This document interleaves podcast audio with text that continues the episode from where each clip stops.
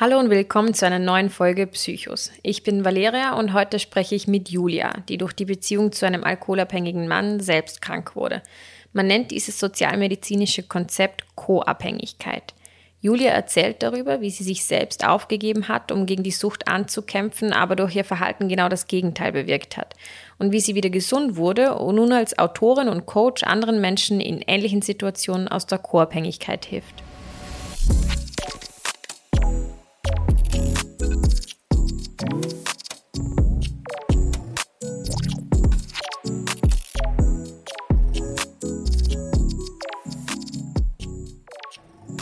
Hallo Julia, ich freue mich, dass du dir heute Zeit nimmst. Wie geht es dir? Ich freue mich auch sehr. Vielen Dank für deine Einladung und mir geht es sehr gut. Das freut mich zu hören. Ähm, kannst du zu Beginn bitte erklären, was Co-Abhängigkeit überhaupt genau ist, wenn man jetzt noch nie davon gehört hat? Sehr gerne. Co-Abhängigkeit bedeutet, dass das eigene Leben, Handeln und Wohlbefinden komplett von der Sucht eines anderen gesteuert wird. Sprich, wie es dir geht, hängt zu 100 Prozent davon ab, wie es dem anderen geht. Co-Abhängigkeit, mhm. also jetzt in Bezug auf Alkoholismus, bedeutet, dass man im Strudel der Sucht eines anderen gefangen ist und mit der Zeit Strategien entwickelt, die einem selber extrem schaden. Also man versucht einerseits die nach wie vor tabuisierte Krankheit Alkoholismus zu vertuschen, beziehungsweise das, was sie aus einem Menschen macht, und andererseits das Unkontrollierbare zu kontrollieren, sprich den nächsten ersten Schluck zu verhindern oder sich zumindest auf die, ich sag mal, absehbar und immer verheerender werdenden Folgen einzustellen. Aber die Wahrheit ist, man kann weder das eine noch das andere. Und mhm. ähm, ganz egal, wie ausgebrannt und emotional leer und hilflos und verzweifelt man sich eigentlich fühlt, stellt man die Bedürfnisse des anderen immer öfter und vor allem auch immer selbstverständlicher über die eigenen. Also man funktioniert irgendwann nur noch, checkt den Atem und den Blick und die Stimmung, fast als wäre man der Bodyguard eines Staatsoberhaupts. Und mit der Zeit entwickelt man dann die gleichen Symptome wie der Alkoholkranke selber. Das wären ähm, Scham, Isolation, Angst und es reicht oder kann letztendlich bis hin zu einer Depression reichen. Und während man all das in dem Glauben tut, dem anderen auf diese Weise zur Nüchternheit zu verhelfen, bewirkt man damit aber nichts anderes, als das Suchtsystem am Laufen zu halten. Und somit das Trinken, das man ja eigentlich so verzweifelt versucht zu stoppen, unwissentlich unterstützt, wodurch dann diese, ich sag mal, Teufelsspirale ihren Lauf nimmt. Mhm. Inwiefern unterstützt man das? Weil du dadurch, dass du den anderen deckst und ihn entschuldigst bei den Kollegen und alles so dafür tust, dass, dass das nicht auffliegt, das Trinken oder die Folgen des Trinkens und du automatisch eben dessen Aufgaben übernimmst, ähm, du ihm ja sozusagen das Umfeld erhältst, in dem er weiter trinken kann. Mhm. Du hältst ja quasi das Leben am Laufen. Im Zweifel übernimmst du eine Rechnung oder, wie gesagt, ähm, entschuldigst ihn beim Arbeitgeber. Und dadurch bricht ja durch das Trinken sein Leben nicht vollends zusammen. Mhm. Und dadurch das heißt, er muss sich, er muss sich nicht komplett mit der Krankheit auseinandersetzen. Ganz mit genau. Sich selbst. Ganz mhm. genau. Und diese Co-Abhängigkeit, wie hat sich die für dich angefühlt, für dich persönlich? Ähm, das sind mehrere Gefühle, würde ich sagen. Es ist, es ist extrem kräftezehrend. Ähm, du bist in einem in einer andauernden Anspannung, also in einer permanenten Anspannung. Du weißt nie, was dich erwartet. Du wirst extrem unsicher, extrem manipulierbar, ähm, verlierst deine Unbeschwertheit und ähm, es gibt eigentlich nichts anderes mehr, außer dieses Suchtsystem, in dem du dich bewegst. Mhm. Es ist sehr kräftezehrend, sehr energieraubend. Genau, und jetzt kommen wir zu der Frage zu deiner Geschichte, weil du warst ja co-abhängig und wie, wie kam es dazu und wie hast du das dann auch realisiert, dass du das bist? Also realisiert habe ich das tatsächlich erst, als ich bereits auf dem Weg aus der Co-Abhängigkeit war. Mhm. Dort habe ich erst begriffen, was es überhaupt bedeutet, co-abhängig zu sein, habe begonnen, die Krankheit Alkoholismus und das ganze Suchtsystem überhaupt erst zu verstehen. Das war sozusagen Teil des Prozesses, der mir es dann ermöglichte, vollends den Absprung zu schaffen. Also währenddessen hast du selbst nicht bemerkt, dass du auch mitleidest, dass du auch krank bist? Ähm, das habe ich schon begriffen, nur die Co-Abhängigkeit beinhaltet ja auch ein Stück weit dass man die Wahrheit nicht annimmt, dass man ja mhm. ähm, in diesem co-abhängigen Verhalten dieses System am Laufen hält, in der Hoffnung, dass es dadurch besser wird. Mhm. Nur Alkoholismus und Co-Abhängigkeit beeinflussen dann früher oder später eben nicht nur alle Bereiche einer Beziehung, sondern auch alle Lebensbereiche. Deswegen spricht man nicht umsonst von Alkoholismus als Familienkrankheit. Mhm. Und so war es auch bei uns. Also unser Leben war irgendwann das Suchtsystem und das Suchtsystem war unser Leben. Und es gab ähm, kein Thema oder kein Bereich, der davon gänzlich verschont blieb. Und es gab dann Tage oder sogar Phasen, die liefen gut, ja, ähm, aber es war zu keinem Zeitpunkt planberechnen oder vorhersehbar. Mit einem ähm, trockenen Alkoholiker zusammenzuleben, ist halt genau aus diesem Grund so eine nervliche Zerreißprobe, weil du nie weißt, was dich erwartet und du emotional zu keinem Zeitpunkt auf festem Boden stehst. Und irgendwann weißt du dann eben nicht mehr, was erwartet mich, wenn ich nach Hause komme, wenn ich die Tür aufschließe oder was erwartet mich, wenn ich höre, dass die Tür aufgeschlossen wird. Das heißt jetzt in unserem speziellen Fall, dass seine Probleme, seine Dämonen, seine verkorksten Beziehungen, sein Mangel, seine Eifersucht, das ganze Drama, also die Ursachen wie die Folgen seines Trinkens beherrschten unser Leben und ich stellte mich dann irgendwann nur noch auf ihn und seinen aktuellen Zustand ein, also die guten Zustände sowie die schlechten. Mhm. Und ich merkte auch, wenn er nicht von dem Gedanken an den nächsten Schluck getrieben war, dann strahlte er so teilweise eine richtige Aura der Ruhe und Gelassenheit aus, die sich sofort auf mich übertrug.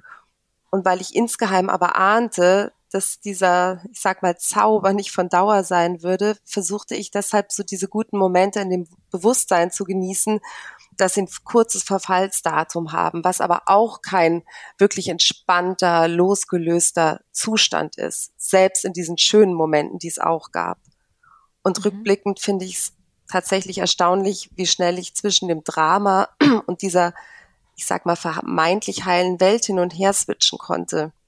Es war wie so ein Mechanismus, den ich perfektioniert hatte, der dann aber auch maßgeblich dazu beigetragen hat, meine Bedürfnisse wie selbstverständlich zu übergehen und auch mein authentisches Selbst immer leichtfertiger zu verraten, weil ich im Endeffekt nur noch auf seinen aktuellen Zustand reagiert habe. Mhm. Also du fragst dich dann ständig, oder ich habe mich ständig gefragt, wie geht es ihm? Wie ist er heute drauf? Wie läuft die Therapie? Wie läuft's nach der Therapie? Was könnte seinen Zustand zum Kippen bringen? Was könnte ihn vielleicht stressen? Hm, kann man ihm die Einladung bei Freunden schon wieder zumuten? Kann ich vielleicht allein hingehen oder macht ihn das dann nervös? Wie sage ich ihm, ohne dass er aggressiv äh, reagiert, dass ich merke, dass, wieder, dass er wieder trinkt? Dass ich seine Fahne aus zwei Meter Entfernung riechen kann. Also kurzum, er und seine Probleme, seine Krankheit waren wie so äh, das Epizentrum von einem Karussell, um das sich alles, also unser ganzes Leben wie unermüdlich drehte. Und da war kein Platz mehr für dich? Nein. Nein. Also mhm. die Beziehung bestand letztendlich aus diesen emotionalen Höhenflügen und emotionalen Abstürzen, die von seinem Zustand abhingen. Und dazwischen gab es keinen, ich sag mal mal so einen entspannten Flow-Zustand. Und mhm. je besser und schöner seine guten Phasen waren, umso härter war für mich dann der Aufprall wenn er wieder einen Rückfall hatte. Und so oder so war aber jeder Tag von seiner Alkoholsucht überschattet. Und es fing bei Kleinigkeiten im Alltag an und erstreckte sich dann mit der Zeit so über alle Lebensbereiche. Und ich kam immer mehr in so einen Zustand der absoluten Unsicherheit, weil das Ganze eben extrem unberechenbar ist. Wie hat das begonnen? Hast du von Anfang an gewusst, dass du jetzt in eine Beziehung mit einem alkoholabhängigen Menschen gehst? Nein, das habe ich nicht gewusst. Und ähm, das werde ich auch oft gefragt. Nur diese Entwicklung, ich sag mal von einem genussvollen Trinken über bis hin zu einem riskanten Trinken, bis hin zu einem Missbrauch und einer Abhängigkeit, das ist ja auch ein schleichender Prozess. Genau wie du ja auch nicht von einem Tag auf den anderen co-abhängig wirst. Und selbst wenn ein Mensch alkoholkrank ist, gibt's dafür auch nicht dieses eine Trinkverhalten, an dem man das dann festmachen kann. Denn das Trinkverhalten bei Alkoholkranken ist genauso wie die individuell wie die Menschen selber. Das heißt, jemand kann auch alkoholkrank sein und durchaus Phasen haben, wo er gar nichts trinkt. Ähm, und er hatte lange schon diese Krankheit, war aber in dem, zu der Zeit, wo wir uns kennengelernt haben, gerade in einer ganz guten Phase. Und mir war es definitiv nicht bewusst. Und er hat es dir auch nicht gesagt? Nein, hat er nicht. Und wie hast du es dann herausgefunden? Das wurde einfach mit der Zeit immer offensichtlicher. Und ähm, am Anfang neigt man so dazu, also aus meiner Erfahrung neigen viele Co-Abhängige dazu, das zu bagatellisieren und sich zu sagen, na ja, es trinkt ja jeder einmal einen über den Durst und es war ja auch stressig in letzter Zeit und weil eben dieser Übergang fließend ist. Und mhm. weil es ja auch durchaus nicht alkoholkranke Menschen gibt, die vielleicht mal so eine Phase haben, wo sie so über die Stränge schlagen, sag ich mal. Und dann sagen, okay, das war jetzt ein bisschen viel in letzter Zeit, ähm, jetzt trinke ich mal wieder weniger oder gar nichts. Ähm, und ich habe dann auch immer versucht, das da irgendwo zuzuordnen, ja, so in dieser Sparte ähm, ist ja alles nicht so wild. Und irgendwann natürlich kam immer eine Schippe drauf und irgend, äh, eine Schippe härter dazu. Und ähm, irgendwann war so ein Punkt erreicht, ein Trinkverhalten erreicht oder auch Folgen des Trinkens da, die man dann definitiv nicht mehr ähm, runterspielen oder wegwischen konnte. Mhm. Und war es für dich dann so ein richtiges Realisieren? Oder hast du es vor dir selbst dann auch noch geleugnet? Ich habe das an einem gewissen Punkt nicht mehr geleugnet, blieb aber dann trotzdem in meinem co-abhängigen Verhalten, weil ich immer noch der Meinung war, ich hätte einen Teil der Verantwortung und ich könnte ihn durch mein Verhalten zur Nüchternheit verhelfen oder ich könnte dazu beitragen. Und du hast schon ganz gut deine Rolle in der Beziehung beschrieben. Also du warst dafür verantwortlich, alles zusammenzuhalten und nach außen auch den Schein zu wahren. Mhm. Und was war die Rolle deines Partners in eurer Beziehung, würdest du sagen? Also rückblickend würde ich grundsätzlich sagen, oder weiß ich heute, dass wir beide in einer ungesunden Abhängigkeit voneinander waren und wir zu keinem Zeitpunkt eine Beziehung auf Augenhöhe geführt haben, in der man wachsen und man selber sein kann. Und mhm. mein Anspruch an ihn war letztendlich nur nichts zu trinken und in der Spur zu bleiben. Und ähm, um das keinesfalls zu gefährden, habe ich immer mehr akzeptiert, auch wenn es sich für mich nicht richtig angefühlt habe, habe immer mehr Aufgaben wie selbstverständlich übernommen und er hat sich eingebracht, in welchem Maß und wann er wollte, aber die Verantwortung für den Alltag, für die Kinder, dass alles läuft, die lag bei mir.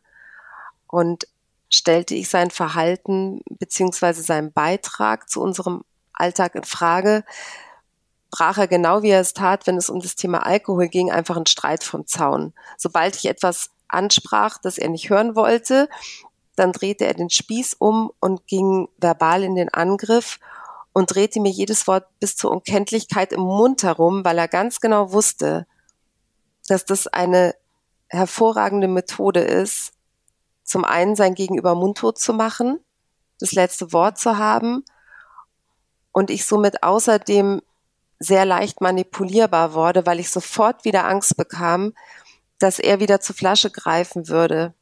Also es war ein perfektes System, zumindest für einen. Mhm. Und ich wurde in diesem ganzen Konstrukt immer mehr zu so einer Art Komplizin für ihn, die sich dann so auf die Fahnen geschrieben hat, zu funktionieren, ihn zu retten. Und ich dachte tatsächlich, ich könnte ihm seine Nüchternheit auf einem silbernen Tablett servieren, indem ich ihn glücklich mache und versuche, seine Probleme zu lösen und die Umstände so glatt bügle und ihm so viel abnehme und aus dem Weg räume, ähm, dass er ganz einfach keinen Grund mehr hat zu trinken. Und ich mhm. dachte, ich könnte ihn durch meine Liebe zur Selbstliebe verhelfen. Dachte, ich könnte ihn durch meine Anerkennung zu seinem Selbstwert verhelfen. Und ähm, wir waren in meinen Augen in diesem Konstrukt einfach nie ein Team. Und er letztendlich kein Partner, auf den ich mich zu irgendeinem Zeitpunkt wirklich verlassen konnte. Und er sagte dann auch sehr oft, äh, dass er mich so sehr braucht und dass er ohne mich nicht leben möchte. Und das war damals wie Öl ins Feuer für mein co-abhängiges Verhalten. Mhm. Und hat dein Partner beziehungsweise auch dein Umfeld, deine Familie, deine Freundinnen bemerkt, dass du co-abhängig bist? Also ich bin nicht sicher, ob er sich darüber bewusst war, dass ich co-abhängig war oder dass dieses sozialmedizinische Konzept überhaupt existiert. Und davon abgesehen, ob er es wusste oder nicht, hat er sich zumindest in meiner Wahrnehmung sowieso hauptsächlich um sich, seine Bedürfnisse und seine ungelösten Probleme gedreht, wie in so einer Endlosschleife. Und wie es mir dabei ging, wurde von ihm nicht wirklich hinterfragt oder thematisiert. Er erwartete vielmehr, dass ich mich seinem Rhythmus anpasse und dass ich ihm helfe, wenn er darum bittet, aber auch keine unbequemen Fragen stelle, wenn er es dann nicht mehr möchte. Also ich war gut, um die Scherben zusammenzukehren, sollte die Vorkommnisse im Nachhinein allerdings dann nicht thematisieren und ihm bitte auch nicht übel nehmen, was er im Rausch getan oder gesagt hat, weil ich wüsste ja schließlich, dass das nicht so gemeint war. Und ähm, mit meinem Umfeld habe ich tatsächlich irgendwann über seine Alkoholsucht gesprochen. Und sowohl meine Freunde als auch meine Familie haben toll reagiert. Sie haben uns unterstützt und ihn in keinster Weise verurteilt.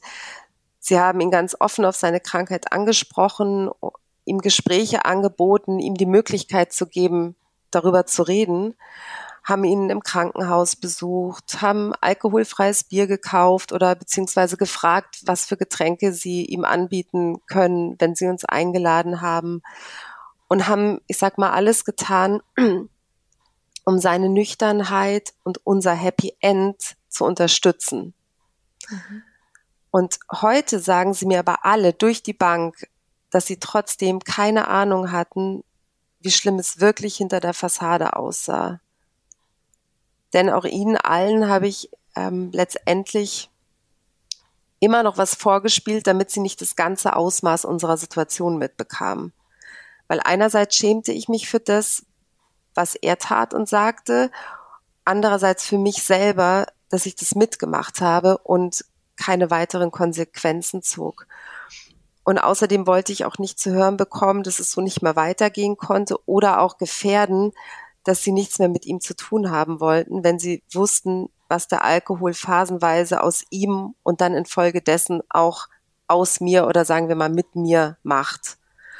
Und einige meiner Freundinnen sagen mir heute, dass sie mir schon angemerkt haben, dass ich eine Rolle spielte.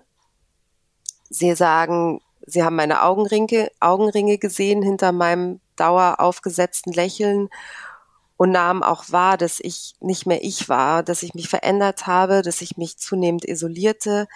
Aber sie wussten eben auch nicht, wie sie damit umgehen sollten, weil ich ja darauf beharrt habe, dass alles in Ordnung ist. Und eine Freundin sagte erst kürzlich zu mir, äh, dass sie Angst hatte, mich zu verlieren, wenn sie mir beziehungsweise der Wahrheit zu nahe treten würde.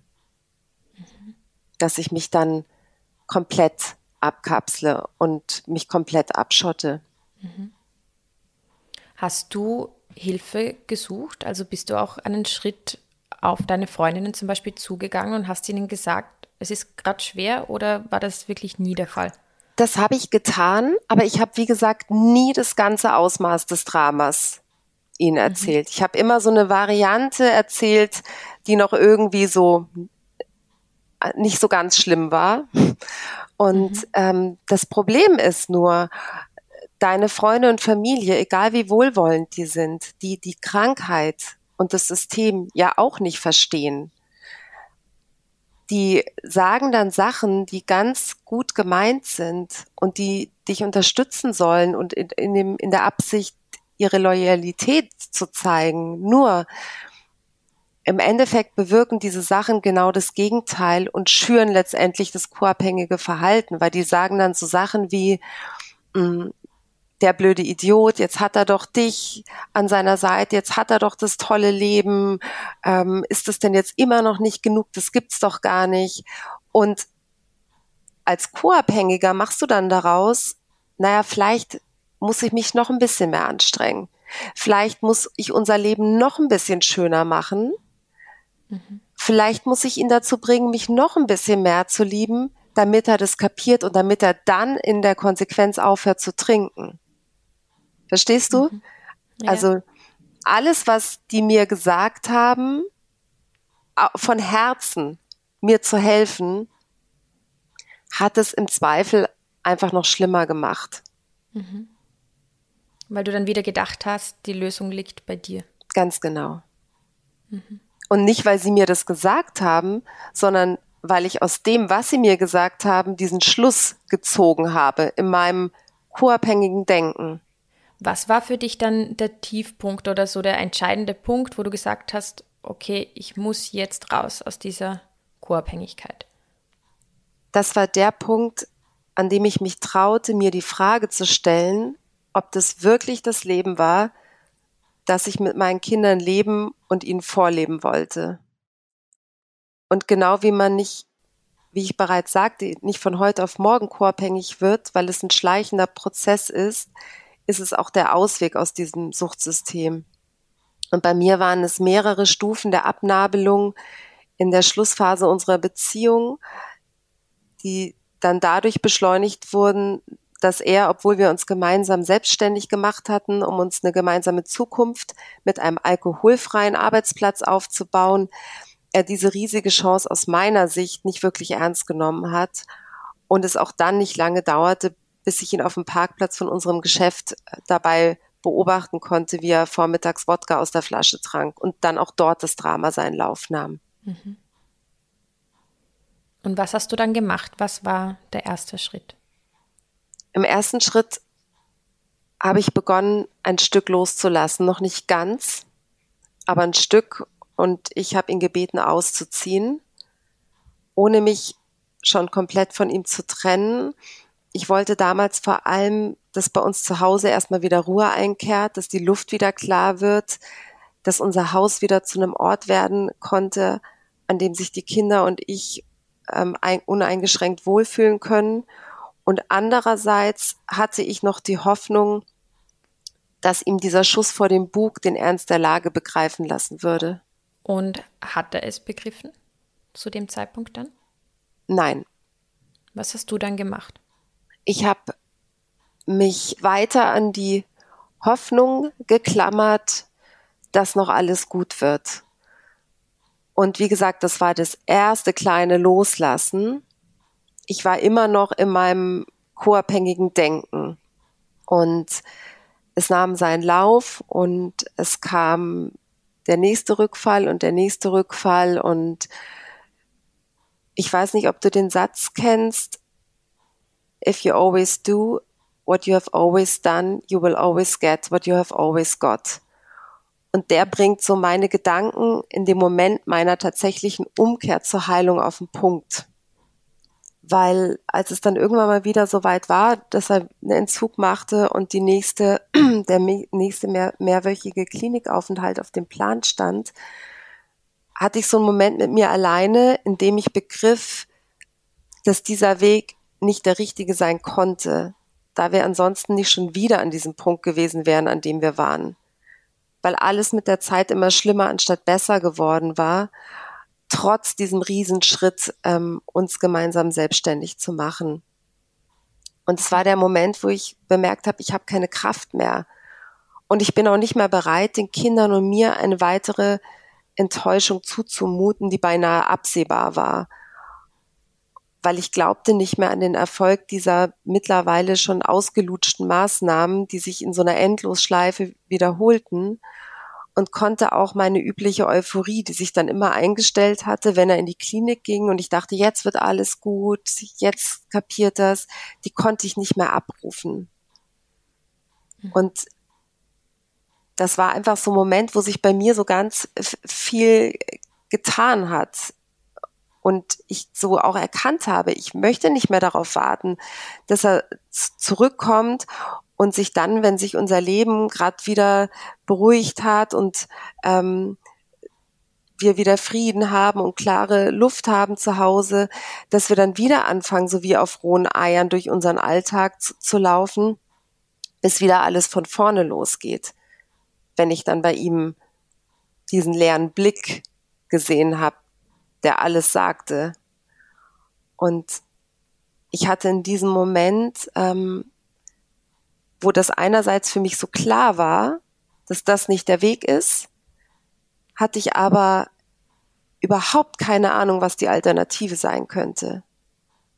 Aber was ich in dem Moment begriffen habe, als ich da allein auf dem Sofa saß, war, dass Veränderungen nicht mit fertigen Lösungen beginnen, sondern mit einer Entscheidung. Und in diesem Moment entschied ich diesen ausgetrampelten Pfad, der immer nur uns weiter auf den Abgrund zugeführt hat, letztendlich, dass ich den verlasse im ersten Schritt, ohne zu wissen, wo geht der, wo, wo geht der Weg lang.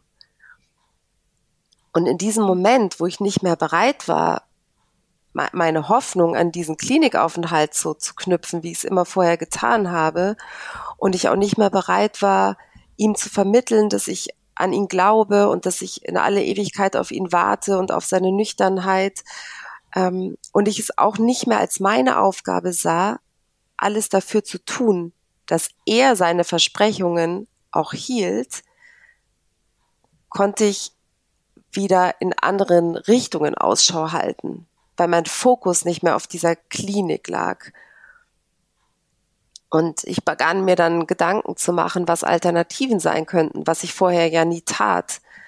Und ähm, dann stieß ich wirklich zufällig bei YouTube auf ein Video über Rolf Bollmann. Das ist ein Alkoholiker, der ist mittlerweile 80 Jahre alt und ähm, der hat sehr, sehr lange getrunken, hat alles verloren und war so ein, wie er selber sagt, so ein typischer ho hoffnungsloser Fall. Und ähm, der hat es geschafft, seine Nüchternheit zu erlangen. Mittlerweile seit, glaube ich, an die 30 Jahren. Und der arbeitet mittlerweile als Autor Sucht und Suchttherapeut für Alkoholkranke. Und ich dachte, das ist der Mann, der mir sagen kann, wie ich herauskomme. Wenn es einer weiß, dann weiß er das. Und dann habe ich ihn angerufen und er war zu dem Zeitpunkt noch auf Mallorca und hat da dreiwöchige Therapien angeboten für Alkoholiker.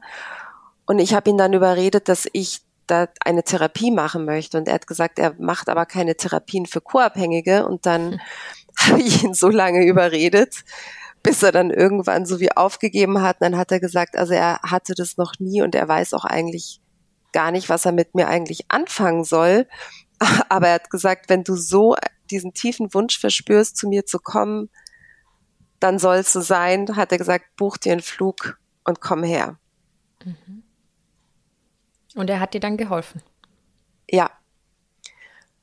Beziehungsweise dort habe ich begriffen, dort habe ich angefangen, die Krankheit und das Suchtsystem zu verstehen.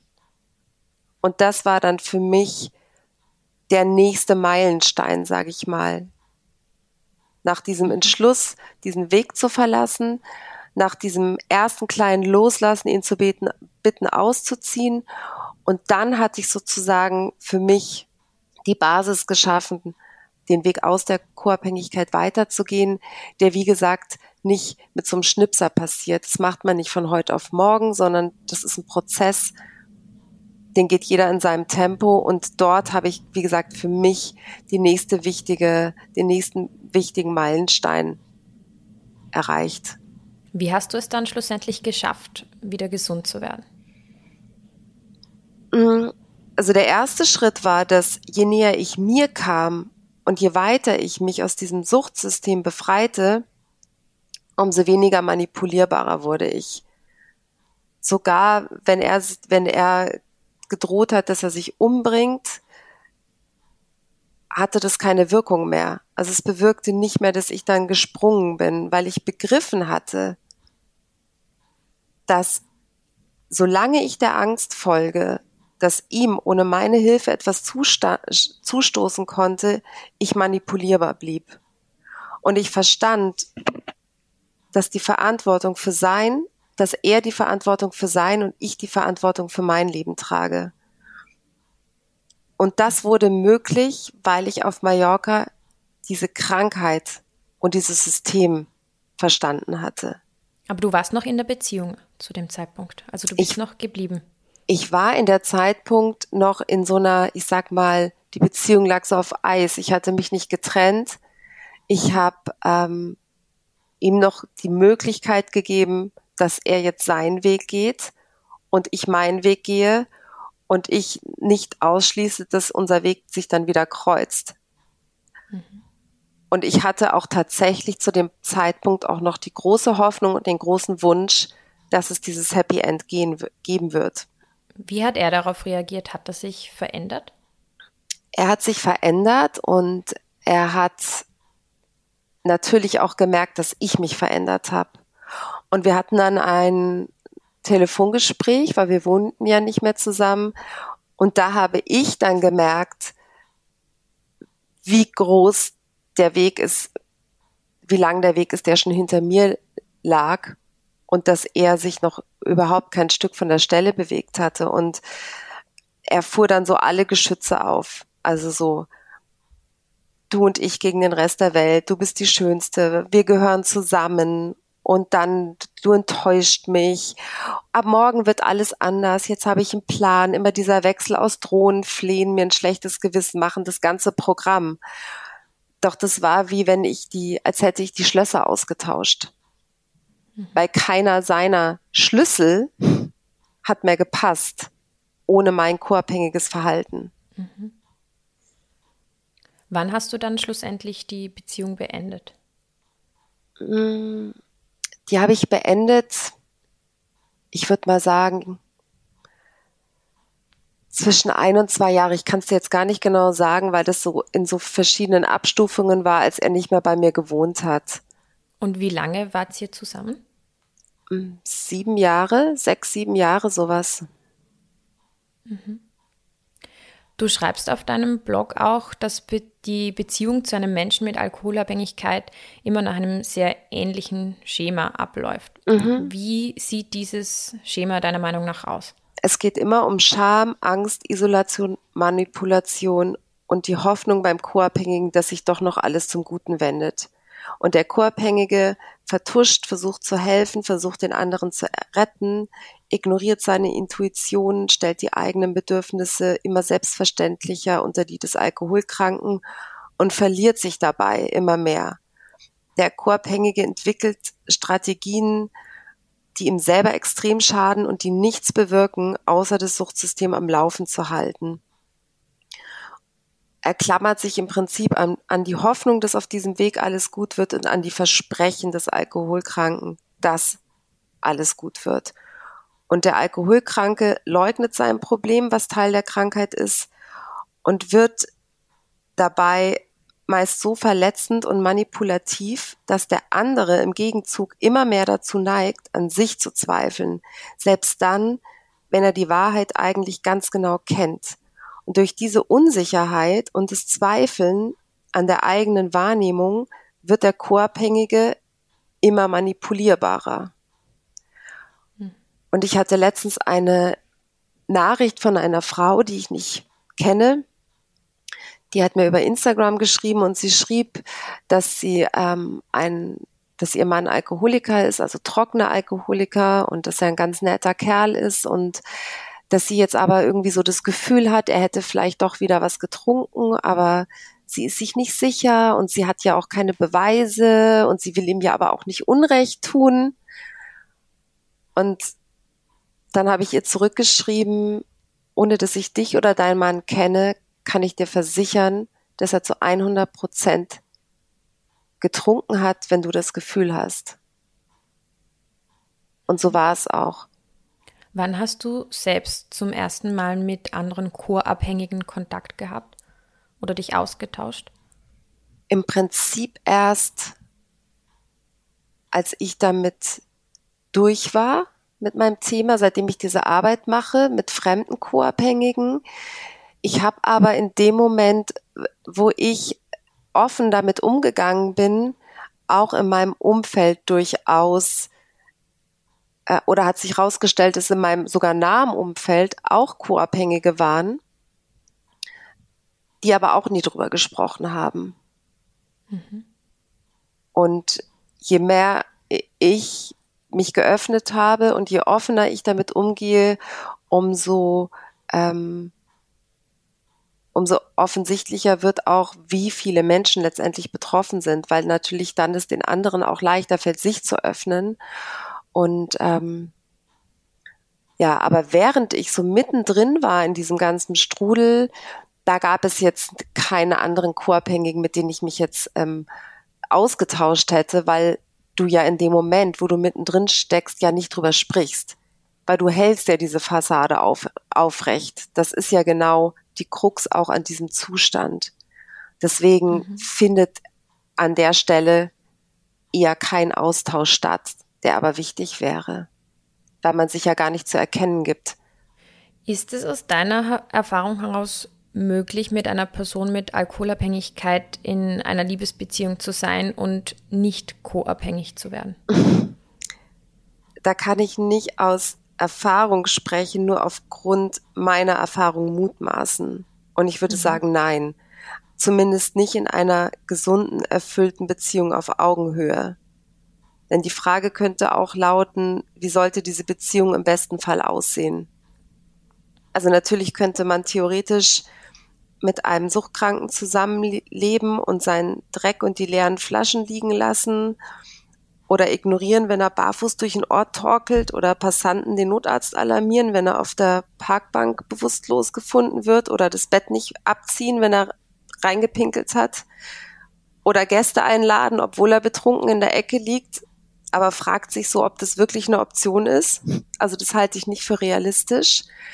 Ähm, möglicherweise, wenn die Krankheit in einem Stadium ist, wo die Auswirkungen noch nicht so massiv sind, sprich sich vielleicht auf so einen allabendlichen Wein, übermäßigen Weinkonsum zu Hause noch beschränken, sag ich mal, und das Leben noch in geregelten Bahnen läuft. Aber auch dann stellt sich die Frage, wo kann dann dieses Zusammenleben oder diese Beziehung, wo soll das hinführen?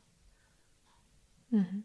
Im, Im Idealfall würde ich die Frage so beantworten, dass wenn ein Mensch merkt, dass ein nahestehender Mensch alkoholkrank ist, dass er dann reagiert und nicht co-abhängiges Verhalten an den Tag legt. Nur die Krux ist eben, dass das ja nicht von heute auf morgen passiert und auch diese Entwicklung der Krankheit ein Prozess ist und somit auch die Angehörigen in dem Prozess mitgehen, bis sie an den Punkt kommen, wo sie sagen, okay, wir haben wirklich hier ein Problem.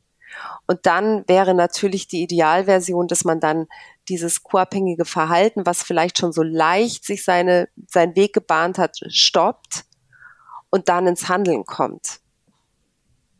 Aber es nur zu ignorieren und dann nebenbei herzuleben, halte ich nicht für realistisch. Was wäre ein nicht co-abhängiges Verhalten? Wie würde das aussehen? Dass man das Problem direkt anspricht in dem Moment, wo man vermutet, dass es so ist und dass man sofort ins Handeln kommt und dass man sofort dem Kranken ganz klar vermittelt, dass man ihm jetzt die, komplett die Verantwortung für sich, sein Leben, seine Krankheit, seine Nüchternheit überträgt und dass man dann entsprechende Konsequenzen zieht. Mhm. Dass man sich nicht mit Versprechungen abspeisen lässt, sondern dass man, dass man darauf beharrt, dass den Tat, dass den Worten auch Taten folgen. Und wenn den Worten keine Taten folgen, dass man dann eben selber die entsprechenden Konsequenzen zieht. Mhm. Wenn du jetzt noch mal am Beginn deiner Beziehung stehen würdest, was würdest du deinem damaligen Ich mit dem jetzigen Wissen sagen? Alles, was du tolerierst, gewinnt Raum in deinem Leben. Stelle dich deinen Ängsten, traue dich loszulassen, wer oder was dir nicht gut tut und vertraue deiner Intuition. Mhm. Wenn du jetzt in der Situation von damals wärst oder wenn jetzt jemand zuhört, der die in so einer Situation ist, was würdest du da empfehlen zu tun? Was sind wirklich konkrete Sachen, die man machen kann? Also erstens mal ähm, ist es wichtig zu wissen, dass man in dem Bestreben zu helfen das Suchtsystem am Laufen hält und dass man die Verantwortung für die Nüchternheit und auch für die Folgen des Trinkens eines anderen mit allen Konsequenzen loslassen muss, beziehungsweise an denjenigen zurückgeben muss. Und das ist das Einzige, das man als Co-Abhängiger tun kann oder sogar tun muss. Das ist so, ich arbeite da ganz gerne mit einem Bild von zwei Menschen, die auf der Mitte von einem See treiben und dabei sind, unterzugehen und sich die ganze Zeit aneinander festklammern und sich gegenseitig sehen, wie sie sich, wie sie ertrinken. Und die einzige Möglichkeit, die sie haben, dass sie nicht ertrinken, ist, dass sie einander loslassen und jeder fängt an zu schwimmen. Und zwar für sich alleine. Und es gibt keine Garantie, ob beide, ob einer das rettende Ufer erreicht, aber es ist definitiv die einzige Möglichkeit, dass nicht beide mit Sicherheit ertrinken werden. Mhm. Und die anderen für mich größten Erkenntnisse, die ich auf meinem Weg gesammelt habe, sind, wenn Alkohol Probleme schafft, ist Alkohol das Problem. Und wie es der Schweizer ähm, Psychiater Karl Gustav Jung, finde ich, sehr anschaulich formuliert und runtergebrochen hat auf einen Satz, der heißt Spiritus contra Spiritum. Das heißt, der Geist des Alkohols durch, muss durch einen anderen Geist ersetzt werden. Mhm. Der nächste Punkt ist, Alkoholismus hat keinen moralischen Aspekt und Alkoholismus kann man nicht aussitzen. Es ist kein Schnupfen, der von alleine wieder vorübergeht. Und man kann auch keinen Status erreichen, wo man sagt, na ja, so wie es jetzt ist, habe ich mich ja hier arrangiert. Das passt schon so. Man muss sich schon darüber bewusst sein, dass die Krankheit einen Verlauf nimmt und der geht abwärts, wenn man nicht aktiv ins Handeln kommt. Es geht im Laufe der Zeit einfach immer ein Stückchen weiter nach unten. Und was ich durch Rolf Bollmann sehr schön verstanden habe, ist, dass die Kapitulation vor dem Alkohol der einzige Weg für einen Alkoholkranken ist, der zum Sieg führt. Das heißt in diesem speziellen Fall zu einem selbstbestimmten Leben trotz und mit dieser chronischen Krankheit. Und daraus kann sich auch letztendlich erst das Ziel ergeben weil sich viele Angehörige, so wie auch ich, oft die Frage stellen, warum ist denn die Therapie nicht nachhaltig erfolgreich? Warum gibt es denn immer wieder neuen Rückfall? Und was ich gelernt habe, ist, dass wir als, als Angehörige in dem Moment, wo der Alkoholkranke sich in Therapie begibt, denken wir, der hat das gleiche Ziel wie wir, nämlich das Ziel heißt Nüchternheit. Und dann wundern wir uns, warum wir dieses Ziel nie erreichen oder warum er das Ziel nicht erreicht. Doch in Wahrheit haben ganz oft alkoholkranke Menschen immer noch das Ziel, kontrolliert trinken zu wollen. Das heißt, das steht in der ihrem Navi. Deswegen können sie bei der Nüchternheit nicht ankommen, weil ein Alkoholkranker ja gerne trinken möchte bis zu einem gewissen Punkt der Einsicht. Das heißt, alkoholkranke Menschen, die schon auch merken, das läuft ja alles aus dem Ruder, haben trotzdem noch ganz oft oder jagen trotzdem oft noch ganz lange dieser Illusion hinterher, ich schaffe das kontrolliert zu trinken wie die anderen. Mhm. Und so lange kann es nicht funktionieren. Und eine weitere wichtige Erkenntnis war, dass dieser Weg der Heilung nur von innen nach außen funktioniert, sowohl für den Alkoholkranken sowie für den Co-Abhängigen. Das heißt, dieses ganze Glattbügeln der äußeren Umstände hat überhaupt keine nachhaltige Wirkung. Denn jeder der Betroffenen muss unabhängig davon, was der andere tut, ob der andere ans Ufer schwimmt oder nicht, muss er für sich anfangen, bei sich aufzuräumen, sich seinen engsten Stellen loslassen, ganz werden, vergeben und heilen. Und somit schaffen wir überhaupt erstmal das Fundament für eine gesunde, gesunde, erfüllte Beziehung. Und dieses bei sich ankommen, sowohl für den einen als auch für den anderen, hat einen ganz wunderbaren Nebeneffekt, denn dann trennt sich die Spreu vom Weizen ganz automatisch. Denn umso, umso besser man seine Werte kennt je klarer das persönliche Ziel definiert ist, je weniger wir nach Anerkennung im Außen suchen, je weniger man sich von seinen Ängsten steuern lässt und umso größer das Vertrauen wieder in die eigene Intuition ist, umso unwahrscheinlicher wird man Dinge tun, Menschen in seinem Umfeld dulden oder Beziehungen führen, die einem nicht gut tun. Und solange wir unser Glück an etwas koppeln, das nicht im Wirkungsbereich unseres Denkens und Handelns liegt, sind wir kein aktiver Gestalter unseres Lebens und haben nicht die 100%ige Verantwortung für uns übernommen. Weil es ja im Umkehrschluss heißt, nehmen wir das Beispiel Alkoholismus, wenn mein Partner seine Nüchternheit nicht erlangt, dann muss ich ewig unglücklich bleiben. Mhm. Und zum Abschluss zu dieser Frage eine für mich der überhaupt kraftvollsten Erkenntnisse auf meinem Weg ist, dass wir ähm, nicht wählen können, welche Erfahrungen wir machen und dass ich auch ganz sicherlich nicht um diese Erfahrung gebeten habe und dass wir alle Erfahrungen machen, um die wir nicht gebeten haben und die schmerzvoll sind und die uns verletzen und die uns zum Straucheln bringen. Ähm, aber dass wir trotzdem immer wählen können, wie wir mit dieser Erfahrung umgehen. Mhm. Wie kam es dann dazu, dass du beschlossen hast, auch ein Buch zu schreiben?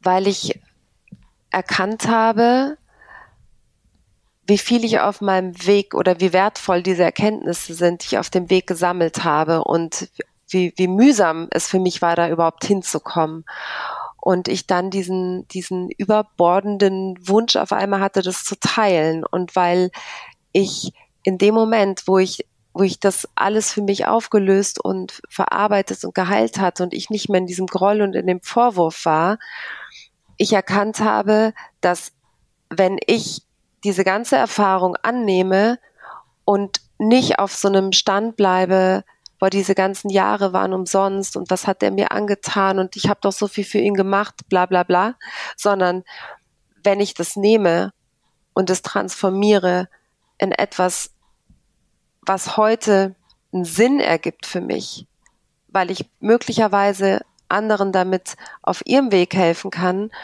dann dann ist es für mich auch besser oder leichter in den Frieden zu kommen, weil ich dann nicht mit mir hadern muss, ob diese Zeit vergeudet war. Weil dann diese ganze Zeit, wie gesagt, einen, und diese ganze Erfahrung einen Sinn bekommt. Und du arbeitest jetzt auch als Coach mit anderen in ähnlichen Situationen, richtig? Ganz genau. Mhm. Wie sind da deine Erfahrungen?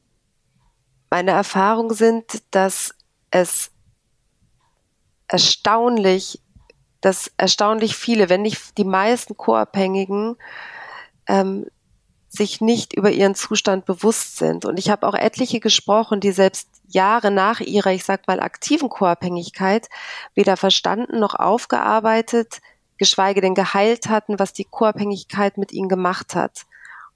Und sie schleppen oft so tonnenschwere Rucksack mit, Rucksäcke mit selbstsabotierenden und limitierenden Verhaltensmustern aus dieser Zeit mit sich herum, ohne sich dessen überhaupt bewusst zu sein.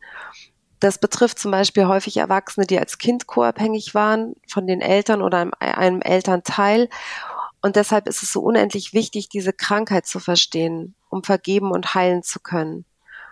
Und hierbei geht es nicht darum zu relativieren, was geschehen ist oder was man durchgemacht hat, sondern in dem Moment, wo man diese Krankheit versteht, kann man ähm, kann man loslassen, kann man vergeben und kann somit diesen Schmerz, den Groll und diese Vorwürfe an den anderen oder auch die Vorwürfe an sich selber, warum war ich so blöd, warum habe ich das so lange mitgemacht, in dem Moment, wo man das versteht, dieses Suchtsystem, kann man das loslassen und dann kann man heilen und dann kann man emotional frei werden fürs Hier und Jetzt. Denn solange man seine Identität aus dem Schmerz der Vergangenheit erschafft, wird es schwer bis unmöglich, im Hier und Jetzt glücklich sein zu können. Welche Hilfe hättest du damals gebraucht, aber vielleicht nicht bekommen? Ich weiß, dass ich an dem Punkt, als ich wusste, dass ich Hilfe brauche, habe ich mich dann an einen, an den Arzt gewandt, der meinen damaligen Partner behandelt hat und der als Koryphäe auf dem Gebiet der Suchterkrankungen gilt. Und ähm, mir war damals immer noch nicht be bewusst, dass ich co-abhängig bin oder was das Co-Abhängigkeit überhaupt gibt. Und als einzige Antwort auf meinen Zustand bekam ich ein Rezept für Antidepressiva verschrieben. Und ich habe mit einigen Co-Abhängigen heute gesprochen, die diese Erfahrung mit mir teilen. Und es ist ja nicht so, dass du als Co-Abhängiger an einer nicht nachvollziehbaren, getrübten Stimmung leidest dass du ein Medikament brauchst, was dich aus, was dir hilft, sage ich mal in Anführungszeichen, in diesem System es weiter auszuhalten. Und ich war dann mhm. zum Glück dann doch noch, noch so nah bei mir, dass ich nach einer Woche dann diese Tabletten weggeworfen habe, weil ich dachte, was, was machst du hier eigentlich? Weil ich wusste, das, das ist, das fühlt sich nicht richtig an. Und ich weiß eben, wie alleine man sich mit dieser tabuisierten Krankheit fühlt. Und ich weiß, wie, wie verzweifelt man nach der Lösung sucht und sie nicht findet, während man in diesem System feststeckt und sich vielleicht sogar schon traut, nach Hilfe zu fragen, aber nicht die Hilfe bekommt, die eine tatsächliche Hilfe ist. Und ich weiß, wie sehr die ganze Familie in extremer Form unter Alkoholismus leiden kann und wie viel Irrglaube daran haftet. Und ich hätte mir gewünscht, dass mir jemand erklärt, wie dieses System funktioniert. Ich hätte mir gewünscht, offen über meine Probleme sprechen zu können, mit jemandem, der ganz genau weiß, wie es mir geht, was ich erlebe und was ich durchmache. Und aus diesem Grund habe ich mich entschieden, die Summe meiner Erfahrungen zu teilen, weil ich möchte Betroffene ermutigen, sich für den Gedanken zu öffnen, dass es eine Alternative zu ihrer aktuellen Realität gibt, für die es sich wirklich lohnt, loszugehen. Und dass wir selber der Mensch sind, der die Qualität unseres Lebens mit einer Frage verändern kann. Und diese Frage lautet, worauf richte ich ab heute meinen Fokus? Sehr schön. Dankeschön. Ich danke dir.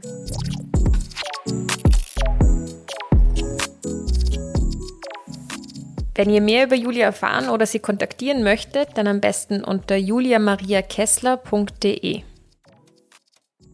Produziert von Malderino Kiesens. Die Telefonnummer der Telefonseelsorge ist für Österreich die 142, für die Schweiz die 143 und für Deutschland 0800 111 0111 oder 0800 111 0222. Die Nummern sind alle kostenfrei und es ist rund um die Uhr jemand da.